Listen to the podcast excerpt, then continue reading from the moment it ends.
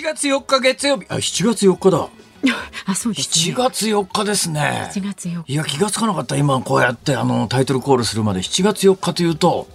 あれですよ。アメリカの独立記念日じゃないですか。映画にもなりました、ね、7月4日に生まれてっていうあの名作映画ありましてです,、ですよね、はい、7月4日の独立記念日って、うんあの花火大会っていうのがあるんですよアメリカ各地で、えー、今コロナだからどうしてるのかなっていうような話は後ほどするとして7月4日月曜日時刻は午後3時半を回りました。FM93 AM1242 日本放送ラジオでお聞きの皆さんこんにちは辛坊治郎です。パソコンスマートフォンを使ってラジコでお聞きの皆さんそしてポッドキャストでお聞きの皆さんこんにちは。ニッポン放送の増山さやかです辛坊治郎ズームそこまで言うか。この番組は月曜日から木曜日まで辛坊さんが無邪気な視点で今一番気になる話題を忖度なく語るニュース解説番組です。今一番気になる話題はですね、はいはい、1時間半ぐらい前からどうしても気になってることがあってですね、えー、本番直前までに必死になって考えてたんですけども、うん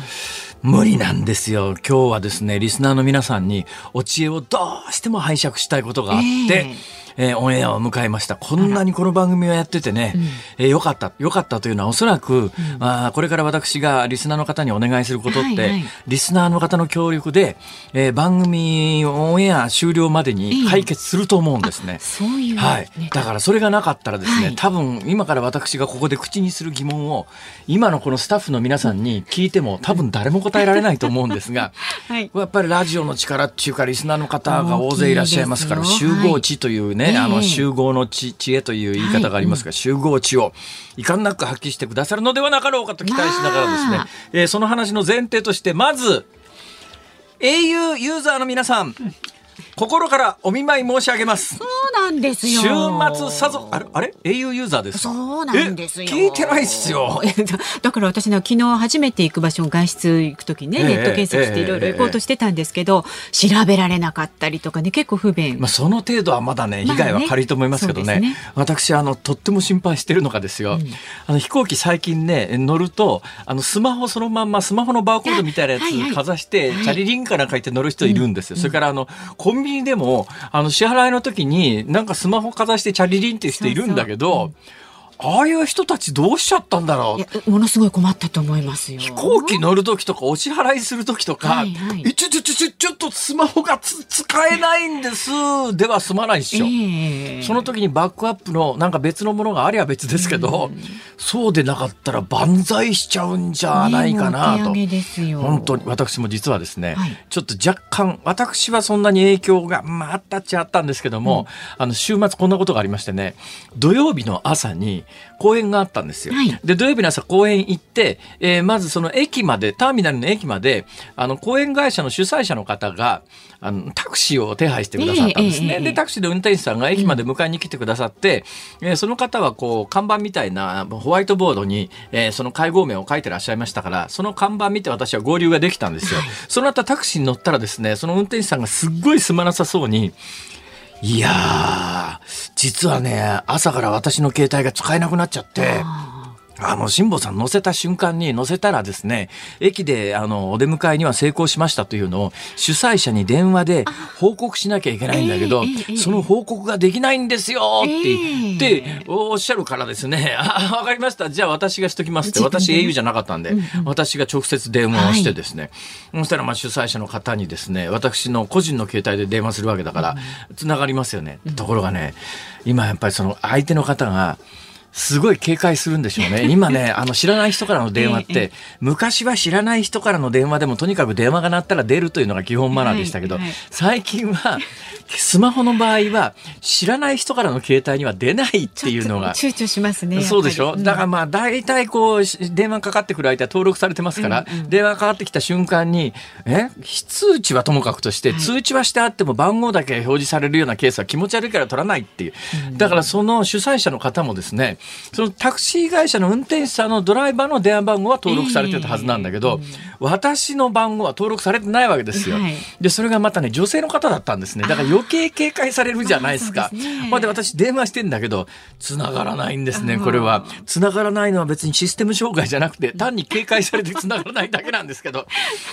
どうしたらいいのよ、これ、みたいなことで。まあ最終的には、えー、単なる、あの、要するに待ち合わせ場所の最終確認みたいな電話だったんで、その電話が繋がらなかったからといって、あと別に何も困らなかったんだけど、これ、電話でですよ。あ、今日の6時にあの、新宿の西口な、みたい。で、実際にそのもう新宿行って西口で待ち合わせしようで、やっとスマホで連絡な、みたいなことの待ち合わせは全部失敗してますよね。会えない方もね、結構いらっしゃったみたいですね。これはね、一昔前だったら駅の黒板にマジックじゃなくてチョークで書くんですけどね。掲示板ありましたね。ひろみえ、ひろみって誰なんだよって。ひろみえ、6時、えー、駅前のラセーヌで待つ。ごめんなさいね。私の地元の喫茶店の名前です。それでまあなんとかなったんですけど今駅の掲示板とかなくなっちゃってでしょないですよ。まず使う人いないもんねこのスマホの時代に、うん、だから昨日一昨日ね待ち合わせし損なってね、うん、生まれるべきカップルが生まれなかったりとか、ね、これ今回今あの請求とか賠償どうすんのみたいな話今日後ほどちょっとやろうかなと思いますけど、はい、そんな話になってますがそれ以前に、この週末起きたシステム障害で生まれるべきカップルが生まれなくてあるいはうまくいくべきカップルが別れちゃったりなんかして、ね、将来生まれてくる子供が何万人単位で減るかもしれないという。これ日本の将来に重大なる影響を与えるあそういうことをね、えー、皆さんに聞きたかったんじゃないんです。皆さんに聞きたかったことはただ一つでですね、はい、このニュースっていろんな話題、いろんな番組で話題になってるわけですよ。はい、で、私今から1時間半ぐらい前に、えー、いつものようにこのスタジオの前の丸テーブルで新聞読みながら、そこはあのずっとまあさすがに日本放送ですね。日本放送のラジオはこう一日ずっとかかってるわけですよ。で、まあ日本放送のラジオを聞きながら新聞を読んでたら、ナイツさんの番組で、よくできた格言が出てきたんです。はい、そのよくできた格言っていうのが思い出せないんですけど、うん、どんな格言かというと、いや、今回スマホはね、繋がらなくて大変だったんだけど、はい、Wi-Fi があったおかげで助かったよねっていうそういう格言なんです。なんとかかんとかで Wi-Fi っていう格言なんですが、これがよくできてて、うわ、よくできてるわと思ったんですよ。例えて言うならね、地獄に仏の、仏の部分に Wi-Fi が入るような感じの、えそんな感じの。私もね、聞きました。うまいこと言うなそうそう、うまいこと言うなと思ったんだけど、そのうまい、これ、これちょっとさりげなく今日オンエアで言ってやろうと思って、こんな単純な格言メモしなくても大丈夫だと思ったんですが、完璧忘れちゃってですね。面白いと思ったんですよ。やっぱ面白かったでしょ？よくできてんな、これと思ったんだけど、その後、あれ？なんだっけ？なんだっけ？なんとかで Wi-Fi。そう、なんとかかんとかで Wi-Fi。だから困った時のなんとかみたいな、地獄に仏みたいな、なんとかに Wi-Fi。だから今回 au つながらなくて困ったけれども Wi-Fi 使えて、あ、助かったよねっていう、そういうニュアンスのなんとかかんとかで Wi-Fi っていう格言なんですが、思い出せないんですよ。私もそれ確かに聞いた。えー、リスナーの皆さん、お願いです。これは二人ともね、今もう、もう、もう、なんかね、いいっ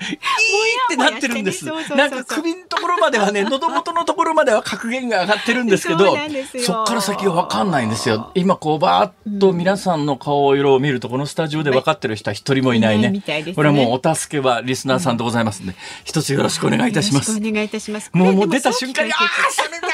っていうね。とにかく出ないのよ。なんで Wi-Fi だと困った時の Wi-Fi っていうようなニュアンスなんですよね。そうそういうようななんか確認、ね、実によよくできてるこれと思ったんだけど。面白いなって思ったそうやっぱり思いました？思った。そう、やっぱり忘れました？忘れました。トイレで聞いてたんですけどね。やっぱりね。あ私が新聞読んでた時、増山さんはトイレにお入りになってたんですね。そうなんです。はい。ということで、はい、なんとか番組が終わる、えー、5時半までに解決することを心から祈りながら。よかったら、はい、えー、ズームアットマーク一二四二ドットコムまでね、はい、お知らせください。では株と為替の値動きです。今日の東京株式市場日経平均株価反発しました。先週の金曜日に比べて218円19銭高い26,153円81銭でした。週末アメリカで長期金利の低下を背景に株式相場が上昇したことで東京市場でも投資家心理が上向きましたまた為替相場は現在1ドル135円40銭付近で取引されていますさあ、ズームそこまで言うか、この後お知らせを挟んで、ズームフラッシュ、週末から今日にかけてのニュースをチェックします。辛坊さんが独自の視点でニュースを解説するズームオン。4時台では中国の習近平国家主席が香港返還25年の式典に出席したニュースにつきまして、中国問題グローバル研究所所長で筑波大学名誉教授の遠藤誉さんにお話を伺います。5時台は今も話題になりました過去最大規模となった KDDI の通信障害にズームしていきます。ラジオの前のあなたからのメッセージ今日もお待ちしておりますニュースに関する、えー、疑問辛坊さんへのツッコミまたは、えー、このナイツさんのね番組の中でラジオショーの中で何々何々 Wi-Fi っていうね格言メーターの発言がありましたけれどもその何々何々わかる方こちらまでお願いします。ズームアットマーク一二四二ドットコム zoom zoom アットマーク一二四二ドットコム。ツイッターはハッシュタグ漢字で辛坊治郎カタカナでズーム。ハッシュタグ辛坊治郎ズームでつぶやいてください。さあでは今日のエンディングでお送りするズームオンミュージックリクエストのお題は？はい本日は何かをど忘れした時に聞きたい曲。何かをど忘れした時に聞きたい曲。ちょっとで思い出せるんだけどなー。ってなってる時に、はい、はい、ズームアットマーク一二四二ドットコムでお待ちしております。さあこの後はズームフラッシュです。ニッポン放送ズームそこまで言うか。このコーナーでは辛坊さんが独自の視点でニュースを解説します。まずは週末から今日にかけてのニュースを紹介するズームフラッシュですアメリカ国防総省の高官が1日およそ20人が死亡したウクライナ中部クレメン地区のショッピングセンターへの攻撃で対艦用の兵器が使用された可能性が高いとの見方を示しました。地上の標的を正確に狙うミサイルとは異なるため精度を欠き民間人の犠牲が拡大した恐れがあります。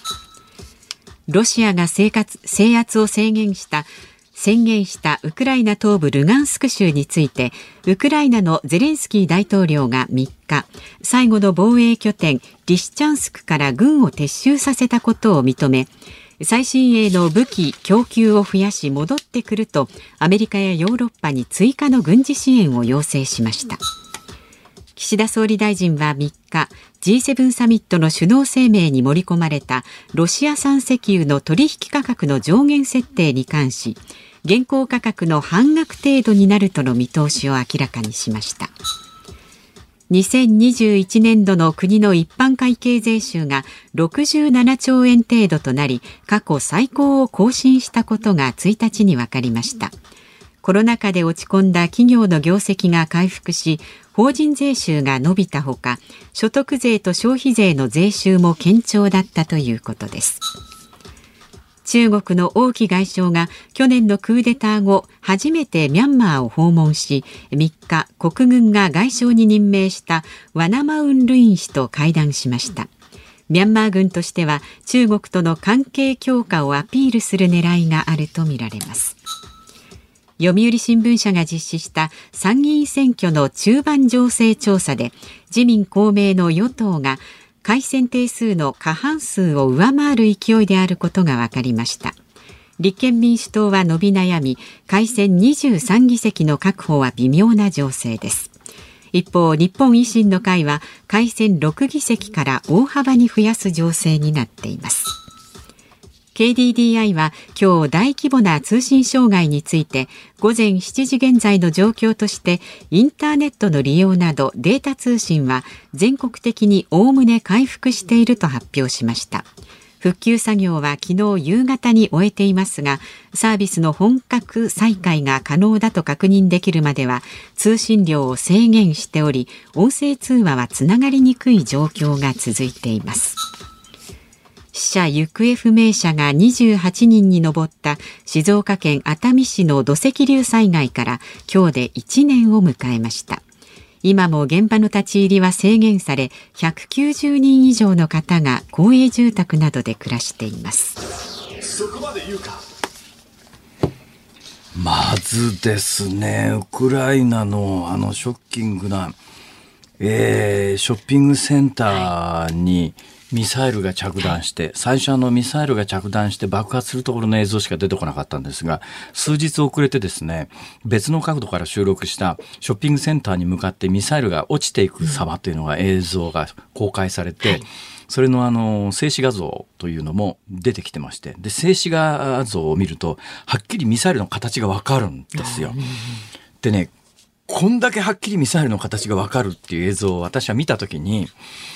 これあの、場合によったら、いわゆるディープフェイクみたいな形で、わざとミサイルが確の形が確認できたよう、できるような映像を作って公開するっていうことも、今の技術だとありえないわけじゃないですが、ところがですね、今の技術はすごくて、そういうディープフェイクを作ったら、解析ができるんですね。これはまあ、作られたものかどうなのかっていうのが。で、あれだけ全世界に流布されたもので、そこから3日4日経って、あれがディープフェイクで作られた映像だという情報が全く出てこないところ、どっからも出てこないところを見ると、あの、ショッピングセンターにミサイルが着弾する映像というのは本物であると、えいうふうに、まず分析できるわけですよ。で、本物であるとすると、あそこにあんだけはっきり形が映ってるとなると、じゃあ一体そのミサイルは何だっていう話になって、で、今のニュースなんですね。で、あの、ショッピングセンターに着弾していくところのミサイルの映像がはっきり収録されてて、そのミサイルの形から見ると、あれは KH32 という、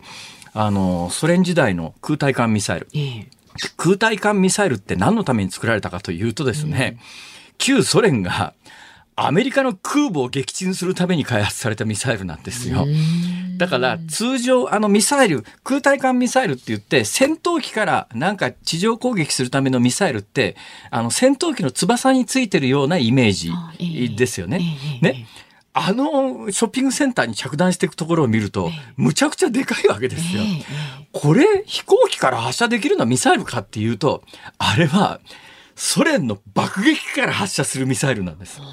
だ今回、ソ連、旧ソ連時代のおそらく爆撃機投入して、相当離れ離れたところから、で、翼に搭載できるような規模のミサイルじゃないんですよ、あれは。あの、爆撃機がお腹のところに抱いてく、運んでく、全長が10メーター超えるんですそんな全長、だって、それは何のために開発されたかっていうと、えー、空母破壊、空母を一発で破壊するためのミサイルだから。ですよね。それを、それをショッピングセンターに使って着弾させるって、やっぱり相当異常なことが起きてるよなと。一つ考えられるのは、まあ、あのー、そういう脅しをロシアが今、ウクライナに対してかけたいと思ってて、すべて意図的にやった可能性と、もう一つはですね、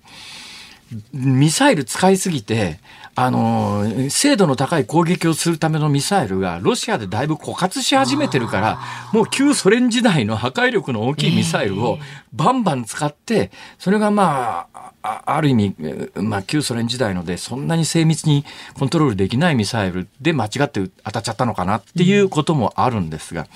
ただ今のところあの映像がディープフェイクであると、えー、意図的に誰かが作った映像であるという話が一切ないんで、うんうん、まあ事実関係として、ロシアが旧ソ連時代に空母を撃沈させるために開発された巨大なミサイルを爆撃機から発射してショッピングセンターに当てたというのはおそらく残念ながら事実だろうなと。まあ、今あの、ウクライナの東部に関して、もうウクライナの、まあ、このまま放置すると、まあ、同じようなことであの黒海の北岸にあった都市が制圧されてたくさんの兵士が死んだんで、えー、もう今回確実に近い将来制圧されることが分かっているところの兵隊はウクライナとしては早めに撤収させようということで、今のニュースの一発目にありましたけれども。あのウクライナの東の東部東部の町が一つ、えー、どうどうやら、えー、ロシアが制圧したんじゃないのっていうリシチャンスクっていうとこですね、リシチャンスクという町は制圧したんじゃないのっていうニュースが伝わってきてますがまあロシアが制圧したというよりは、えー、リシチャンスクから一旦とにかく完全に兵を引いたと。いうのが、まあ、おそらく正しい見方だろうなと。だから、まあ、今後西側の兵器がどのぐらいウクライナの東部に配置されるかによるんですが、うん、それによって、犯行が始まる可能性もだが反抗するための余力を残すために、えー、とりあえずあの、はい、ウクライナ東部の兵士、えー、もうおそらくほっとくと全員殺されて制圧されちゃうところから、兵士をちょっと西側に退避させたさせたんじゃないのっていう、まあ、そういう図式になっております。はい、さてえー、他にもニュースはいろいろあるんですが、うん、まず一般会計の税収の話がありましたよねさっきね。はい一般会計の税収67兆円で、もともと、あの、税収、去年の税収、このぐらい入るだろうなと思ってたことに、ところに比べると10兆円ぐらい上振れしてるっていうんですけども、えー、あれ、去年、これがね、ちょっとあんまり、その、あんまり大きな声で言いにくい話なんですけど、うん。あの、去年ってコロナだから、で、いろんな飲食店とか、えー、営業できなくなって、かなり苦しかったはずで、そうすると法人税だってあんまり入んなかったから、うん、税収って伸びないんじゃないの、とこう見る向きが多かったんですが、はい、え、あれ？意外とそこの部分が落ちなかったんですよ。なんで？こっから先がね、うん、小さな声でしか言えない話なんですが、えー、そもそも去年、はい。うん、コロナで営業の成績が悪くなって、うん、えー、っていうような関係業種の業種の法人って今まで比較的あの法人税を高額払っていなかった ものすごく遠回しな言い方してますね僕は。これ以上あの踏み込んだ発言はしませんけれどもだからあの去年このコロナの取り巻く状況だったらそのあたりの税収が落ちるだろうなと思っていた業種に関して言うとそもそもそんなに大きな収入源に国家財政としてなっていなかったっていう背景があってですね。そこの部分いや大して落ちてねえしっていうかもともとそんなにそこの部分は税収上がってなかったしっていうどうやらそういう構造があるみたいです。はいで、まあ、あの、消費疲れしてたやつが、ちょっと反動でも去年ぐらいはね、まあ、もう去年で2年目に入ってましたから、で、消費税も戻ってるということなんですが、ただね、改めてこうやって税収見てて、ふっと思ったことがあるんですが、まあ、税収、消費税に関して言うと、まあ、大半は国税として上がってくるんですが、一部地方税ですけど、まあまあ国税で上がってくる分が、去年1年間の消費税収入っていうのが大体22兆円弱ぐらいですよ。22兆円弱。えー、今年の一般会計の予算が107兆円です。今年の一般会計107兆円のうち、あの、過去の借金の返済に使われるいわゆる国債費っていうのがあるんですね。はいはい、国債費っていうのは要するに、まあ国債で借金で賄いますよ。だけどまあ必ず返していくわけですよ、これが。あの、よくあの、いくらでもお札吸っても大丈夫みたいな理屈で言うと返せなくて良さそうなもんだけど、えー、そんなに甘いことはなくて、えー、きっちり踏んだくられてるわけですが、その今年度予算107兆円のうちの国債費って、えー、24兆円台なんですね。25兆円ぐらいなんですよ。うんはいはい、えー、国債費って何かというと、過去の国債発行した分の返済と、それからまだ返済期日が来ていない国債の利払いですね。だから日本で今、利息が上がると国が大変っていうのは、ここの利払いが、うん、あの、利息が上がるとガンと増えるから、日本は今ちょっと利、あの金利なんか上げられないよねっていうのが、こういう事情が一つはあるんですが、ね、日本政府が今年度の一般会計の予算で組んでいる過去の借金に対する、まあ、あの、元利払いの合計が24兆円から25兆円なんです。つまり、国が上がる消費税を右から左に過去の借金に投入してるっていうのが現状の国家予算の姿なんですよ。そうすると、過去で借金してなきゃ、消費税10%なんかいらないですよ。なんで消費税 10%? でね、いや、消費税はあの福祉に使いますとか、そういう法律の約束になってますって言うじゃないですか。でも、国家予算っていう大きなざるの中考えた場合に、お金に色がついてるわけじゃないですから、要するに俺らが踏んだくられてる消費税は、全額過去の借金に今全部使われてるという、それが現実なんですよ。そのあたりをまず知った上で、うん、じゃあどうするっていう発想が必要です。ズームフラッシュでした。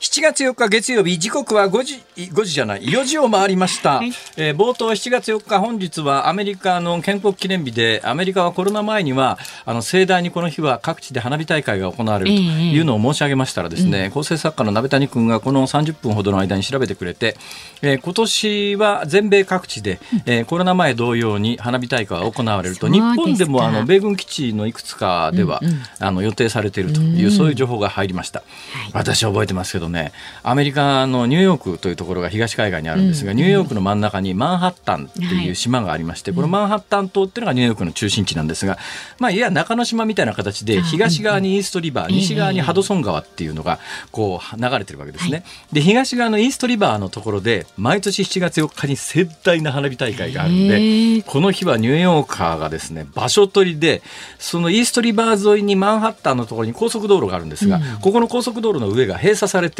そこが一般の観客席に開放されるんですよ。でその高速道路の上に朝から陣取りに行くんですが、うんうん、暑い上にですよ。トイレがないのよ。あそうですよね。高速じゃトイレ我慢して同じようなことはですねトイレ我慢するということになると、はい、あのニューヨーク名物の年末の今度はもう本当に寒いところですが、うん、12月の31日の年越しっていうのがあるんです。うんうん、12月31日のタイムズスクエアの年越しっていうのがあって、ここにステージが組まれて、有名な歌手の方が歌いながら年越しを迎えて年越しになった瞬間に花火がパンパンパーンと上がって、もうそこにいる人たちは男女みんなあの一斉にキスしていいという、まあ、コロナ前はねコロナ後は多分、今ちょっとそれ、それどこじゃないだろうと思いますが、というその時も、朝から場所取りしなきゃいけないんだけどこれまたトイレがきついのよ。私は7月4日と聞くとですね尿意を催すという そう。いうことになっています。すごい連鎖ですね。はい、さああのご意見をねご紹介したいんですけれども、辛坊さんがね、えー、ラジオを聞きの皆さんにね、教えてくださいどうですか？皆さん教えてくださってますか？ラジオショーでね、はい、あのなんとかかんとか Wi-Fi ほにゃららほにゃらら Wi-Fi 電波障害をうわすげえこれ一言で言い当ててるみたいなそういう格言だったんですが、はい、えっ、と朝からカツカレーさん青葉区の方、格言ですがもしかしたら猫に Wi-Fi 違いますか？またはロバの耳に Wi-Fi 違います。もしくは2頭を追うものは Wi-Fi かな？違います。それ意味ないでしょそれじゃあ。ちょっとねあのね。そうじゃないだから地獄に仏か困った時の神頼みの神頼みに相当するところに Wi-Fi がスポッと入る格言なんです。はい。えー、窓越しのお経さん。今度はちゃんとしてますね。大丈夫ですね。転ばぬ先の Wi-Fi。いやいや、だから、転んじゃったんだって、だからもう、転んだ後の問題なんだって。じゃこちらは、みなもさん。ええ。渡りに Wi-Fi いやいや、そんな格言ないでしょ。意味不明でしょ、それ。それからね、岩山ファイブさんはですね。はい、お風呂に入って英雄。何ですかそれ？何ですかそれ？それ Wi-Fi ですらないじゃないですか。そうなんですよ。頼みますよ本当に。でもねあのご意見が全部今大喜利状態になっていてですね、えー、ニュースに関する質問とかがあの来なくなっちゃってる状態なんですけれども。そうですか。えー、はい、とにかくあのとにかく5時半までになんとか着地をしたいと。皆さんのご協力を切に切にお願いをいたします。綺麗な着地をしたいと思います。これ本当は来てるのに何これスタジオの俺のデスクのとこにだけ戻、ね、持って誰も持ってこないとかさ、そうの 間違ったやつだけ持ってきてるとかそういうことはないのか？意地悪してる可能性ありますよね。私直接ね他のキャスターみたいに、はい、なんかキャスターでも優秀なキャスターは、うん、自分でパソコンの画面見ながらですね、リアルタイムの書き込みなが見ながら喋ってる方いらっしゃいますけど。多いですよ。あのいや私この番組始めるときにそうしたいって言ったんだけど、はいうん、なぜかパソコン取り上げられてですね。あれそうなんでしたっけ？いや多分ね分かるんだよ、気持ちは、俺さ割とねリアルタイムで悪口書かれたりすると激高して、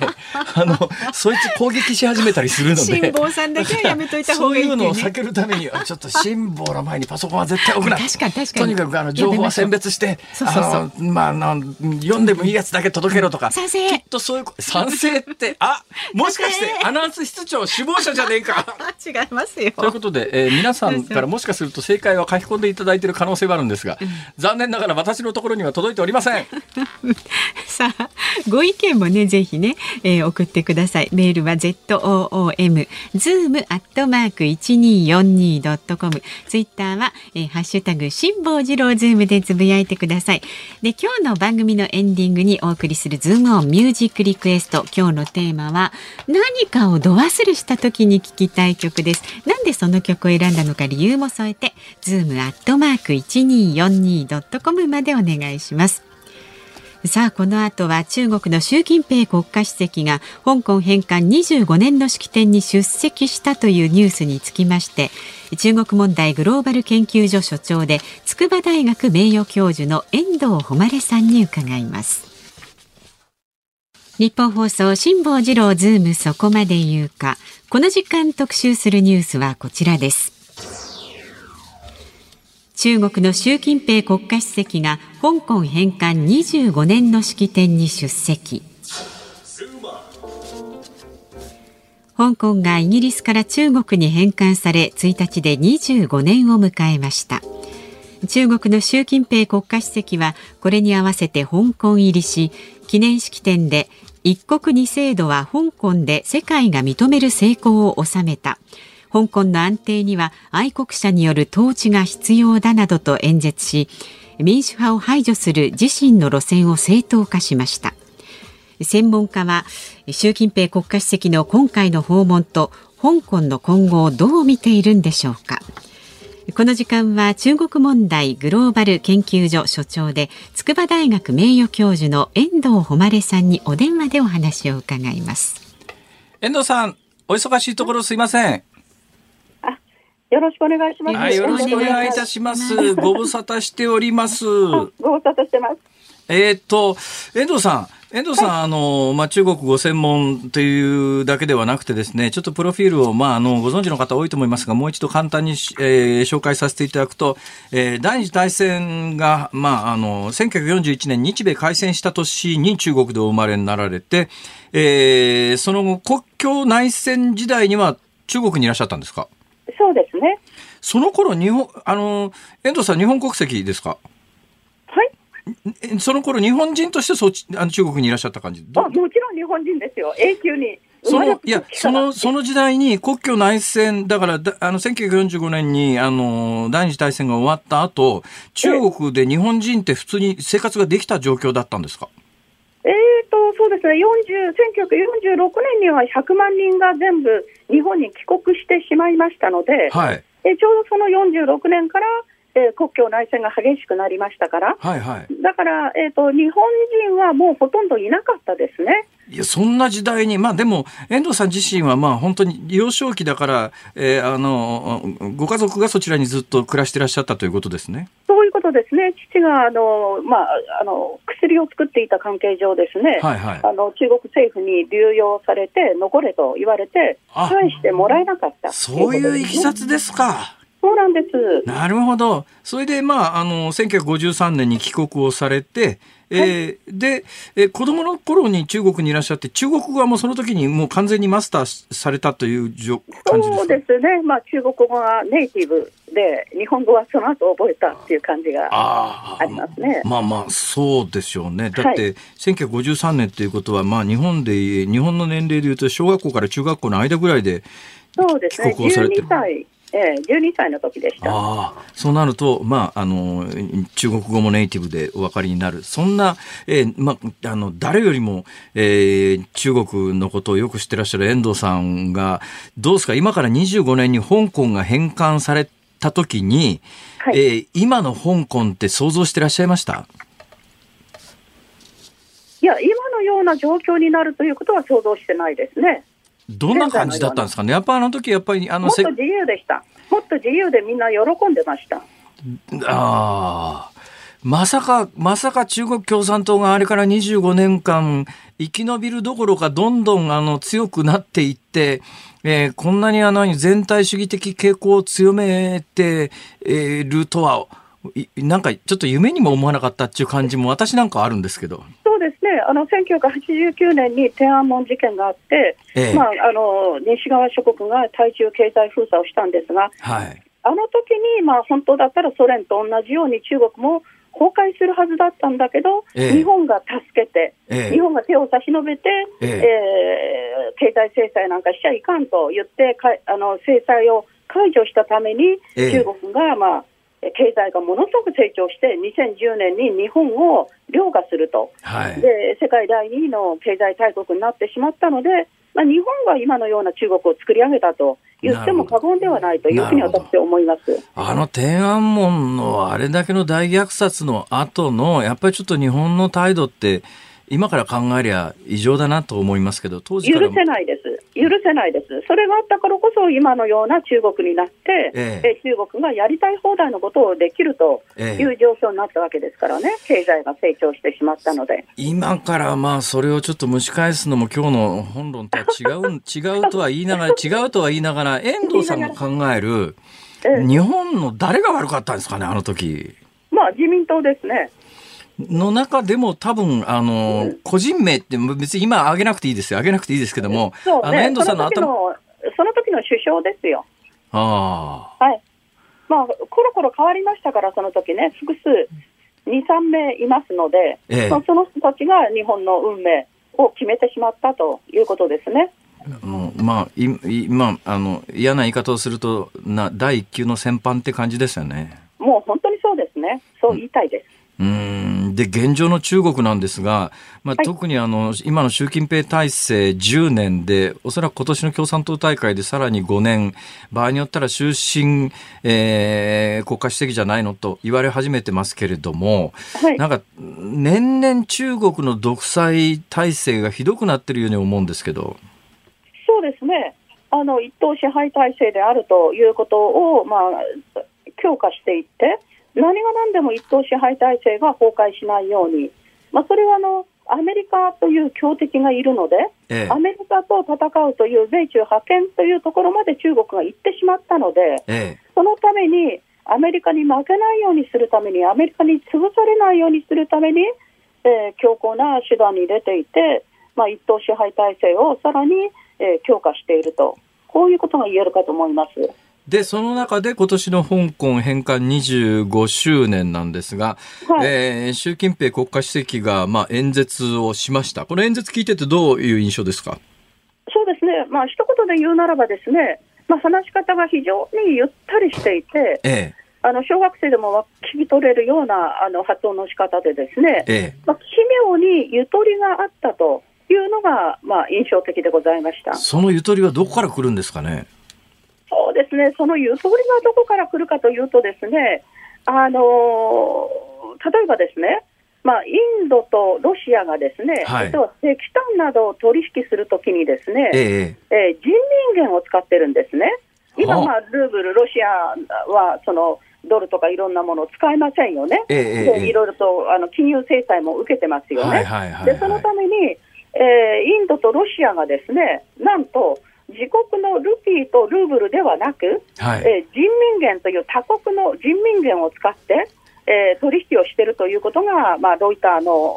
あの報道で分かったんですけれども、えー、それって要するに、あれですよね、つまりあのいわゆる国際通貨っていう概念がありまして、例えばまあ西側の国際通貨であって、ったら、ドルであるとか、まあ、ユーロであるとか、円であるとかなんですが、いわゆる権威主義国って言い方が最近あるんですが、私はまあ全体主義国と言うべきだろうと思うんですけども、その全体主義国の間では人民元が、いわゆる国際通貨になりつつあるって感じですかね？その通りです。あの、しかもですね、その、全体主義的とだけ言えるかっていうと、必ずしもそうではなくて、ええ、発展途上国とか、はい、えー、新興国というのは、えー、対ロシア制裁をしていない、対ロシア制裁をしているのは40数カ国だけでして、ええ、残りは対ロシア制裁をしてないんですね。はい、これを非西側諸国というふうに、まあ、くるめて言ってしまうと、はい、そこのところでは人民元を使うという傾向にどんどんなっていくということが言えまして、まあ、非常にこれは怖い、すごいことなんですね。でそうなると、ドル基軸が揺らいで、はいえ人民元が、まあ、なかなかならないけども、まあ、基軸に構近づきつつあるというようなことが言えるのではないかなと。それがまあ、ウクライナ戦争によってそ、それを加速している。ということが言えますので、まあ、ウクライナ戦争がなかったらこんなことにはならなかったと思うんですけど、ロシアがここまでの経済制裁を受けているので、はいそのためにロシアと人民元でずっとやってましたから、はい、中国はですね。はい、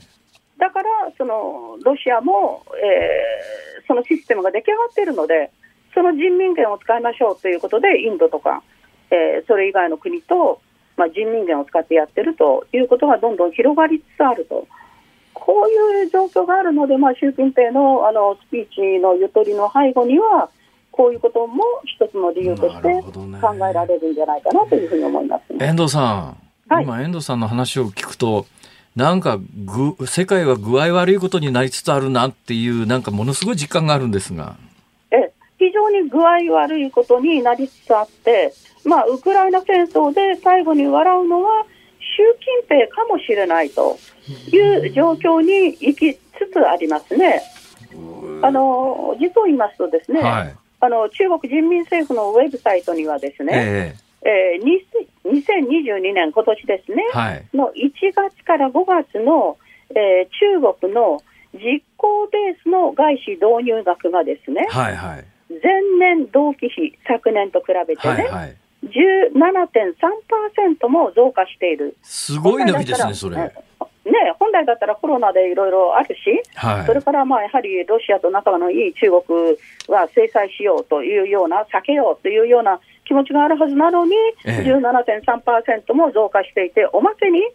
えー、いろいろ反中とか口では言いながら、韓国がですね、はい、実は投資が52.8%も増えてるんですよ。韓国から中国へのですか？韓国から中国への投資が52.8%も増えてるんですよ、はいはい、昨年よりね、はいはいはい。それからアメリカからの投資は、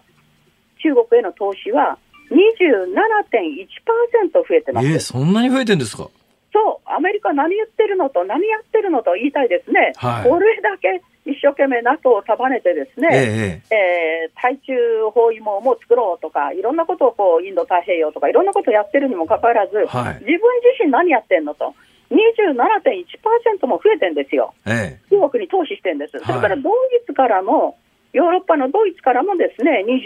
21.4%増えてるし、はい、それからまたあのフランスのエアバスですね、EU のね、それも300機も、えー、一気に購入したというような状況もありますので、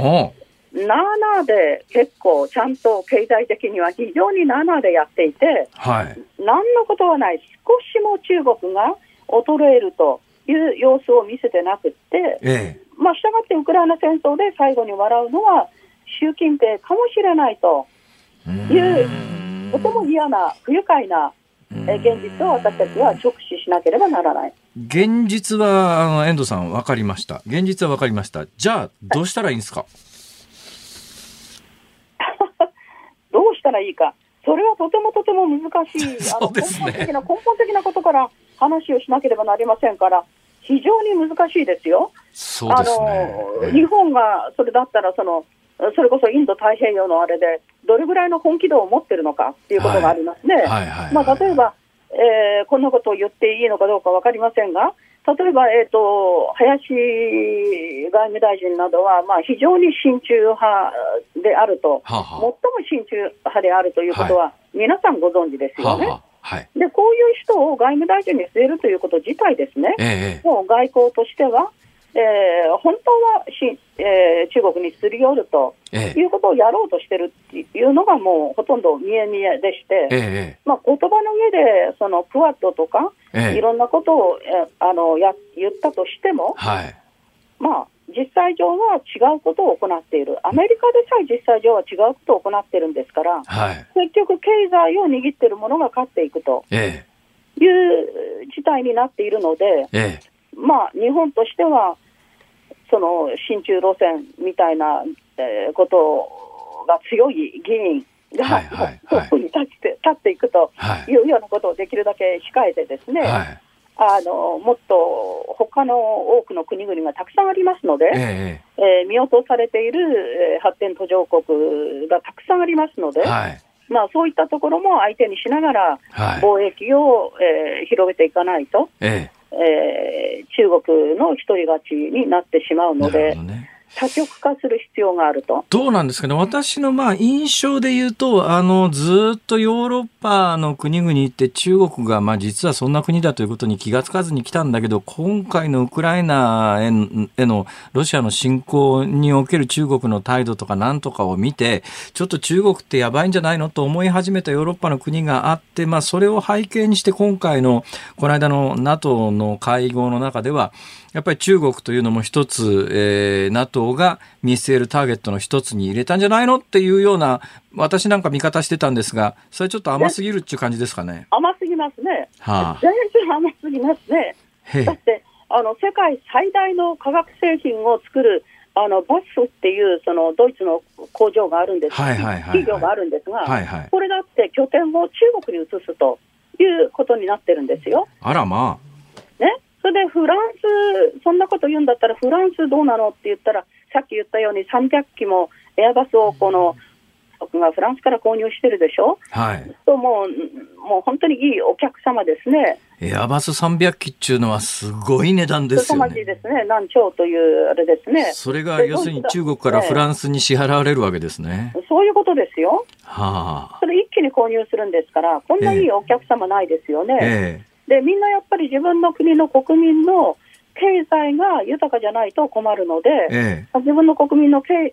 自分の国の国民の経済を良くして自分が次の大統領にまた、えー、当選するように一生懸命こう国民の経済を良くする方向に動きますね。はい、そうなると経済を牛耳っている中国に、ええ。えー、本当に本気で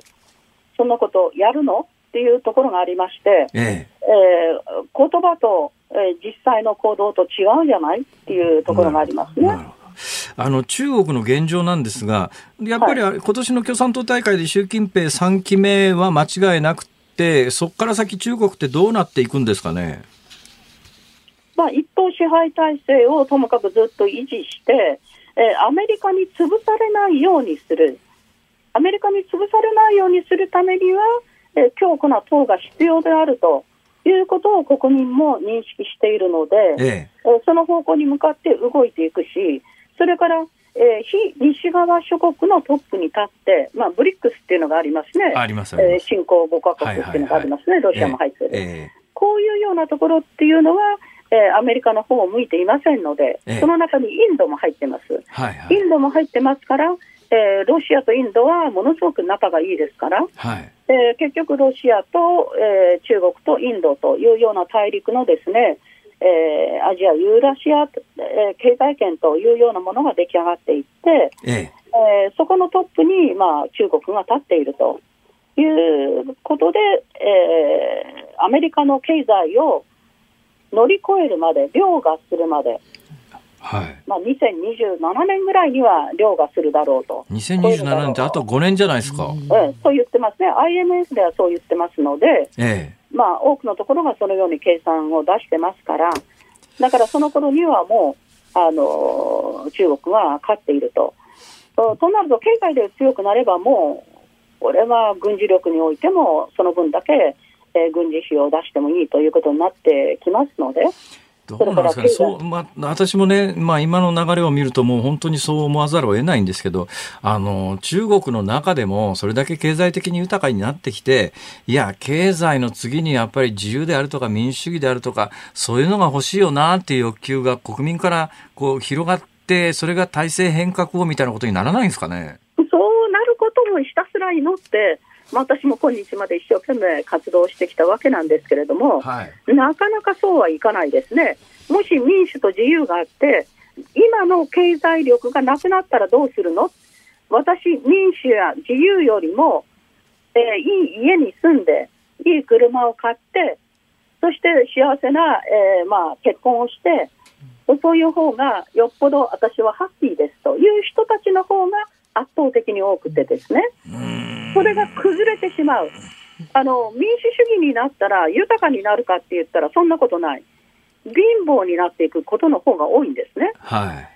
あのアメリカの場合は、えっ、と、戦争ビジネスがありますので、えー、まあ、ちょっとそこは例外だとしてもね、えー、まあ、あの得てして自由になればなるほど、えー、貧乏になっていきますから、あのそそれを選びたくはないと。いう中国人の計算の方が勝っている、残念ながら。だから共産党の方がいいんだというふうに思う人の方が、まあ、どちらかというと多いです。途上国で明らかにそういう意識が広がっている感じが最近しますよね。遠藤さん、あの、ちょっと時間が来てしまったんですが、はい、最後何か一つ、あの、未来に向けて希望のあるような話はありませんか？未来に向けて希望のある話？えっ、ー、と、私のお願いが一つございます。はい、どうぞ。えっ、ー、と、実はもう一つのジェノサイド、長春の惨劇、チャーズという本を昨日出版したんですけれども、はい、はい、これはもうまさに、えー、習近平の弱点を最も鋭くついたものですので、なるほど。はい、ぜひともそれを読んでいただきたい。わかりました。えー、はい、もう一つのジェノサイド、長春、長い春ですね。長春の惨劇、はい、チャーズ。昨日発売。はい。ありがとうございました。ありがとうございました。ありがとうございました。筑波大学名誉教授の遠藤誉さんに伺いました。ニッポン放送辛坊治郎ズームそこまで言うかをポッドキャスト YouTube でお聞きのあなたいつもどうもありがとうございますニッポン放送の増山さやかですお聞きの内容は配信用に編集したものです辛坊治郎ズームそこまで言うかはラジオ局日本放送で月曜日から木曜日午後3時半から毎日生放送でお送りしています。番組はラジオの FM93 AM1242 に加えてラジコでもお聞きいただけます。ラジオラジコではポッドキャスト YouTube 版にはないコンテンツが盛りだくさん。アトムさん吉田由紀ちゃんの中継企画さらに辛坊さんが「夕刊富士」の気になる記事を解説するコーナーそして辛坊さんが聞きたい曲をお送りする「ズームオンミュージックリクエスト」などラジオラジコでしか聞けないあんなことやこんなことがいっぱいです。ポッドキャスト YouTube を聞いた後はぜひラジオラジコで辛坊治郎ズームそこまで言うかをお楽しみください。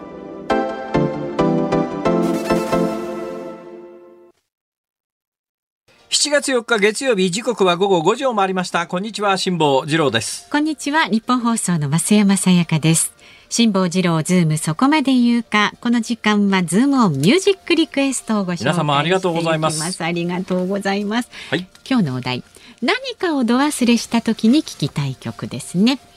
まず横浜市の K さん。リクエスト曲は斉藤由貴さんの夢の中へをお願いしますね、探し物は何ですか？見つけにくいものは何ですか？それって井上陽水じゃないの？あ井上陽水さんのねえ斉藤由貴さんも歌ってんだ。歌ってますよ。すみません失礼しました、はい、それから神奈川県宇宙少年ソランさん。宇宙少年ソラン。はい。知ってる人は少ないと思うな。これは飯田君ですら知らない世界だと思うこれ何かをもじったんじゃなくて宇宙少年ソラン。宇宙少年ソランっていうねアニメがあったんですよ、ソランソランソランっていうですね。それセブンセブンセブンじゃない。あれ？あれ？あれ？えっとですね、えー、チャッピーっていうリスみたいなものを連れて歩いてるんですよ。はいはい、宇宙少年ソラン君は。そうなんだ。はい。アニメ？ソラン、ソラン、うん、アニメだと思いますよ。はい。え、まあいいや、もう。はい。何ですか、その宇宙少年ソランさんが？ど忘れした時に聞きたい曲は、ここまで出ているのに、うにゃうにゃうにゃというわけで、安全地帯のジレッタイをお願いします。ジレッタイうん。ジレッタイと聞くと私ね、中森明菜少女 A なんですね。ジレタイ、ジレタイね。そう。そっちはなかったのかしら。まあいいや。はい。それから市川市のハイパーママさんはですね、ゆきさおりさんの夜明けのスキャンどうして？これは歌詞を忘れても歌える曲なので、ルールルルルル。ああ、ねえー、そうですか。ゆきさおりさん。数少ない、えー、あの本当に直接存じ上げてる芸能人。そうですか、ゆきさおりさんと。昔昔ね、うん、1980年代に一緒に番組やっておりまして。えー、どんな番組ですか？そんな番組です。どんな。ゆきさおりさんって、はい、いやあれからでももう40年近く経つんだな、うん、ということは今より40歳俺は若かったということだから。そうですね。点点はい、はい、以上です。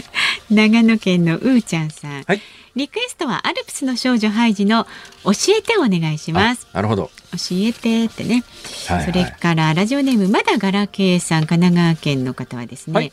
聞いていたはずなのに思い出せないあれよあれそんな時にこんな曲はどうでしょうか。リクエストは森山良子さんが歌うあれあれあれでお願いします。今夜のオールナイトニッポンミュージックテーマも楽しみです今夜10時からね森山良子さんご出演。今日は森山良子さんの日なんですか？そうですそうですミュージックテーマ、えー、あれあれあれ。あえー、わかりました。本当に皆さんあのたくさんの情報ありがとうございました。ありがとうございます、えー、どうやらかなり早い段階で正解は出ていたらしいんですがやっぱり私の 思った通りですね構成作家の安倍ちゃんが隠していたということが判明しましたので皆さんみんな安倍ちゃんがが悪いんです。はい。えー、いうことでございまして、はい、本日のズームミュージックリクエスト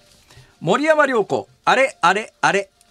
じゃあ聞いてみましょう。エンディングにねお送りいたします。でねえっとね。はなんすか？普通のお便り。鹿児島市のポリンキーさん。ほうほう風のことは風に問えを夫婦で読もうと地元の図書館に予約をしました。ありがとうございます。前の予約者から1ヶ月以上待っても本が回ってこなかったので、図書館員さんに確認をお願いすると、この本が予約確認されるほど人気ならば、もう一冊購入します、ね、ありがとうございます。お買い上げ。ちなみに今なら最新刊第7釣りか第6釣りが手に入ると思います。これはほぼほぼ完全版です。はい。ただし一箇所まだ間違いはあります。はい、ちなみに図書館員さんが確認の際、この本あの辛坊治郎さんの本じゃないの？私好きなんですよあの人。ありがとうございます。どこの方ですか？鹿児島の方ですか？そしたらね、お隣の返却待ちのご婦人も話に入ってきて私も辛坊治郎さん大好きよ。どこでそのラジオ聞けるの？と聞かれました。いいとこですね鹿児島は。ねちょっと鹿児島に移住しちゃおうかな俺でこの方は？鹿児島読売テレビかなんかのほら、えー、夕方のローカルワイドのコメンテーターかなんかで出てですね。大人気になっちゃいますよちょっと待ってください。夕方のコメンテーターっていうことは そうですよ日本放送で、ね、ようやく気がつきましたか？でこの方ちゃんとねあの素敵なあ説明が簡単なポッドキャストを紹介してくれたということで。そうですか。あのラジコプレミアムでもお聞きいただけます。し YouTube もやっております。ね、はい、辛坊さんになんだかたくさん貢献した一日でした。ありがとうございます。本当に。やっぱ鹿児島はいいとこですね。私あの桜島の下にですね、はい、あの白い着物着て入る温泉があるんですが、えー、ここの温泉いいんですよ。桜島のところの温泉が。えーはい、あのその上にですねあの桜島を見下ろすところにですねこうホテルがあってここのホテルの露天風呂も素晴らしいですよ。西郷隆盛が最後亡くなったところの場所の上に確かねあるんです。城山城山観光ホテルから、えー、ここの露天風呂いい露天風呂っていうか展望風呂いいっすよ。はい。何の話？まあでもね本当にどうもありがとうございました。さあご意見はズームアットマーク一二四二ドットコムで引き続きお待ちしておりますニッポン放送辛坊治郎ズームそこまで言うか。今日最後に特集するニュースはこちらです。KDDI の大規模通信障害最大で3915万回線に影響。KDDI は昨日2日土曜日の未明に全国で発生した大規模通信障害で最大3915万回線に影響が出たと発表しました。KDDI によりますと設備の交換作業で不具合が生じ音声通話の交換機に通信の異常な混雑が起きたといいます。復旧作業は昨日午後5時半ごろに終えましたが発生から40時間以上が経過しても完全に復旧しない過去最大規模の障害になっています。今日3時半の番組冒頭からこの話題溢れておりますが今まで喋っていなかったことを一つお話をいたしますと私これのおかげでえー、右足の太ももがつってですね今もその後遺症のだと思いますね。こんなにひどく足がつったのは本当に久しぶりっていうか、はい、人生で経験がないぐらいのつり方をしてですね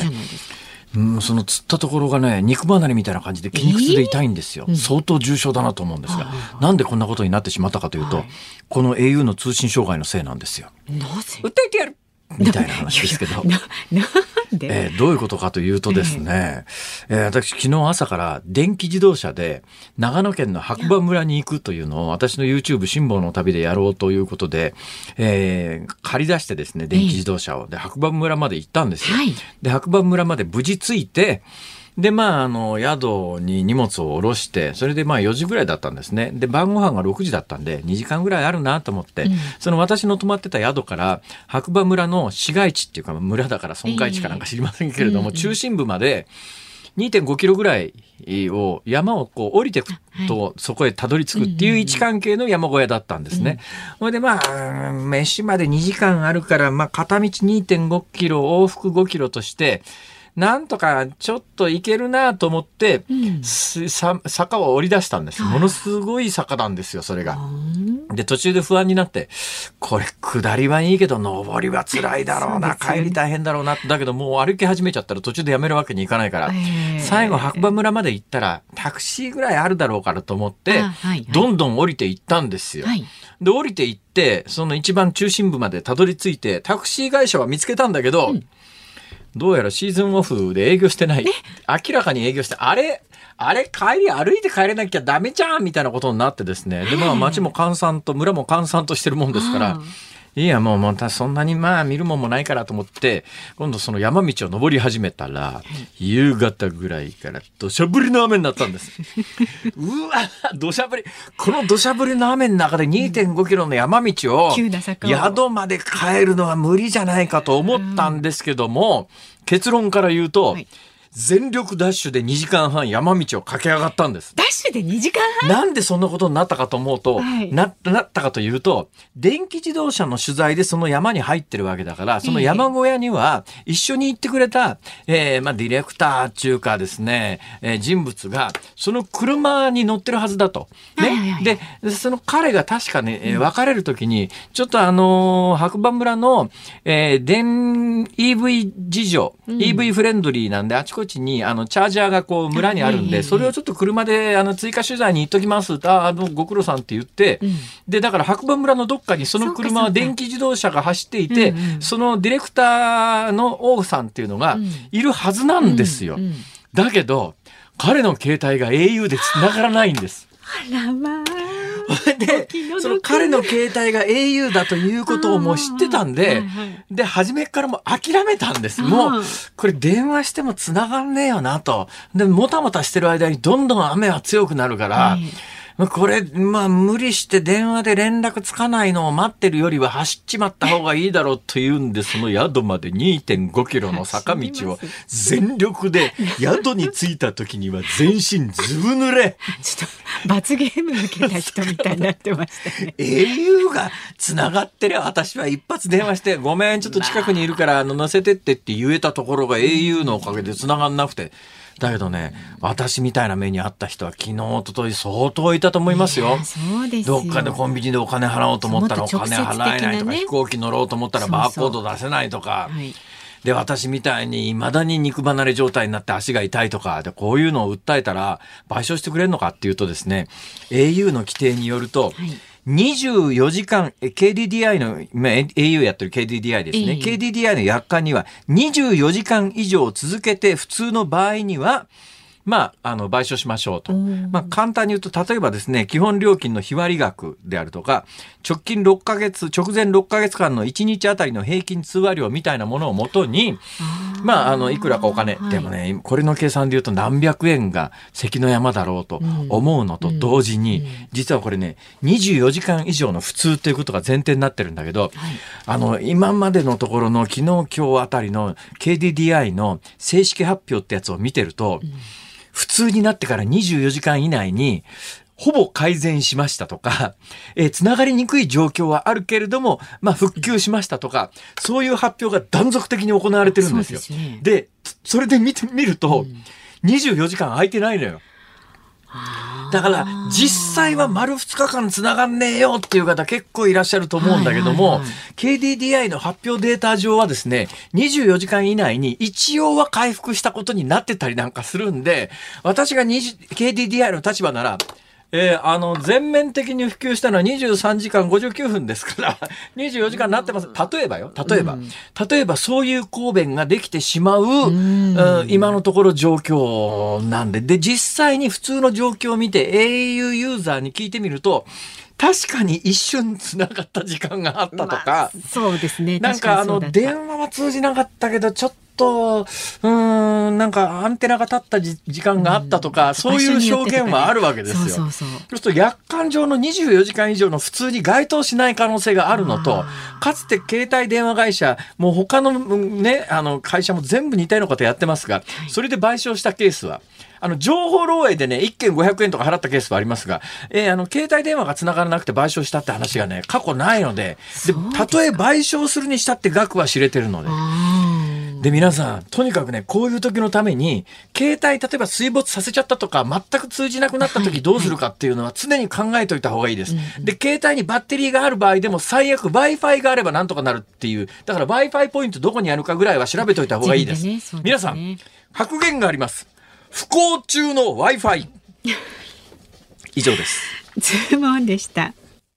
ズームオンミュージックリクエストをお送りしているのはラジオネーム、まだガラケーさん、天秤座のおばさんさん、夏色ボタンさん、クリちゃんさん、じゃがいもさん、リリカさん、ナッチーさん、ヤグルマソウさん、ドレミさん、リンニャコさん、三橋のマイケルさん、負けるが勝ちさん、以上12人の皆さんのリクエスト、森山良子、あれ、あれ、あれでございます。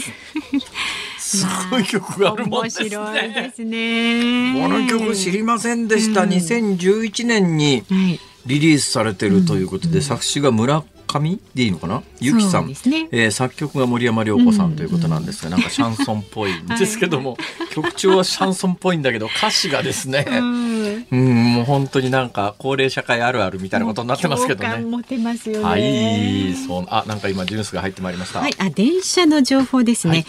西武新宿線が伊予木駅と上井草駅の間で発生した人身事故の影響で現在西武新宿駅と上石神井駅の間の上下線で運転を見合わせています。西武鉄道によりますと運転の再開この後6時10分頃の見込みということです。ちょうどねお帰りの時間に。そうですね。西武新宿ですか？西武新宿線ですか？いや今日はアトムさんの中継の場所が西武新宿線沿線だったんで、ね、今日なんか西武新宿線づいてますけれどもえー、私あの長いこと西武新宿で通う線で通っておりましたから、うん、所沢乗り換え高田の馬場で降りるというですね。はい、この辺りちょっと土地感があるんですけどそうですね、はい、もっとご利用の方はご注意ください。さあ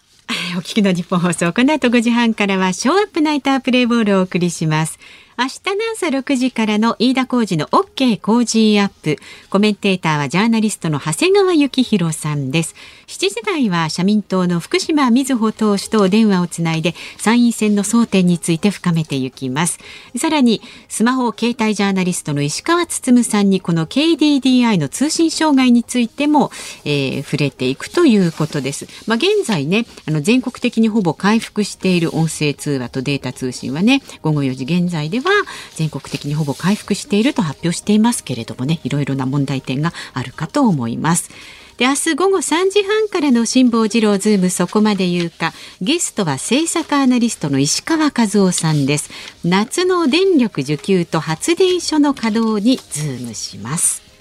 今日はまあ冒頭からですね au のシステム障害の話をずっとお話ししておりますけれども、はい、まああのねやっぱりこれを機にですね、うん、あまりにスマホに頼りすぎていないかっていうのをねみんなで見直した方がいいと思いますよ。それもありますで今回だから2日間もうずっといつもいかに自分がスマホばっかり見てたかって、うん、なんか逆に思い知っちゃった人もいるかもしれないんで、うんうん、まあ便利なものではありますが、うん、やっぱりあのそればっかりに頼り切るとろくなことないですから。いい距離を保って、はいください。はい辛坊治郎ズームそこまで言うか、ここまでのお相手は辛坊治郎と、増山さやかでした。明日も聞いて